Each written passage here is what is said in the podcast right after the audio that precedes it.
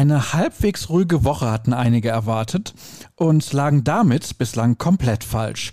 Denn jeden Tag tut sich was rund um den Borsigplatz, egal ob auf oder neben dem Spielfeld. Und daher gibt es auch heute wieder jede Menge zu berichten bei BVB Kompakt, präsentiert von Zurbrüggen. Alles für ein gutes Zuhause. Schaut vorbei auf zurbrüggen.de. Ich heiße Sascha Staat und wir starten direkt durch. Los geht's mit dem Rückblick auf die Partie der Amateure bei Rot-Weiß Essen. Die begann für die Truppe von Enrico Maaßen sehr verheißungsvoll, denn zunächst schnürte man die Gastgeber fast in deren Hälfte ein.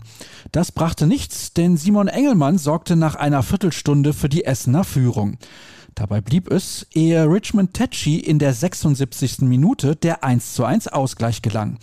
Daran änderte sich bis zum Schlusspfiff nichts mehr, womit es in der Tabelle für die zweite bei vier Punkten Vorsprung bleibt. Allerdings hat RWE eine Begegnung weniger absolviert.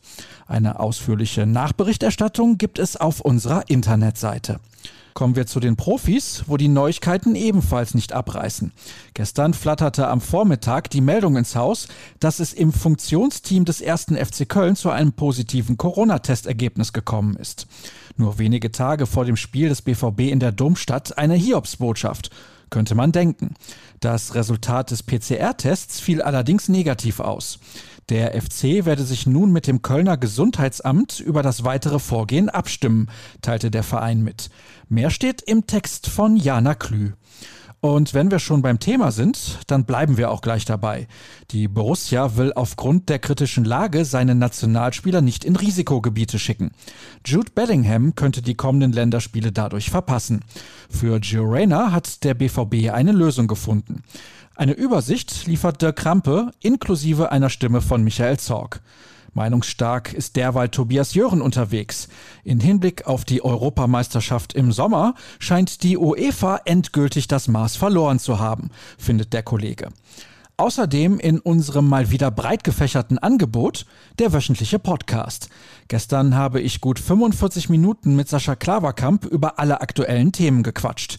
Eines davon war, wie schwierig die Situation um Edin Terzic und Marco Rose noch werden könnte. Derzeit ist der Interimscoach in Dortmund auf Erfolgskurs, während der zukünftige BVB-Trainer sogar um seinen Job fürchten muss. Aber hört am besten selbst. Was steht heute an? Für die Spieler das nächste Training, für die Journalisten die nächste Fragerunde in Form einer Pressekonferenz.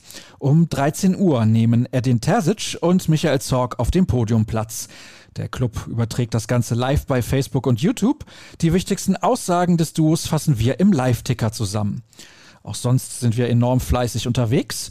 Online findet ihr bereits einen Artikel von Dirk Krampe, der sich mit den EM-Chancen der deutschen Spieler in Dortmund befasst. Theoretisch könnte es ein Sextett in den Kader von Joachim Löw schaffen. Am Nachmittag wartet noch ein Interview auf euch, das Lukas Wittland und Jürgen Kors mit der Fanhilfe geführt haben. Und damit hat es sich dann für den Moment. Den Rest bieten wir euch auf ruhrnachrichten.de an. Das wisst ihr ja. Ansonsten dürft ihr bei Twitter gerne rnbvb folgen. Unter Start gibt es auch jede Menge Meinung zu eurer Lieblingsmannschaft. Tut übrigens nicht weh und ist kostenlos. In dem Sinne freuen wir uns über jeden neuen Follower. Kommt gut durch den Tag und bis dann.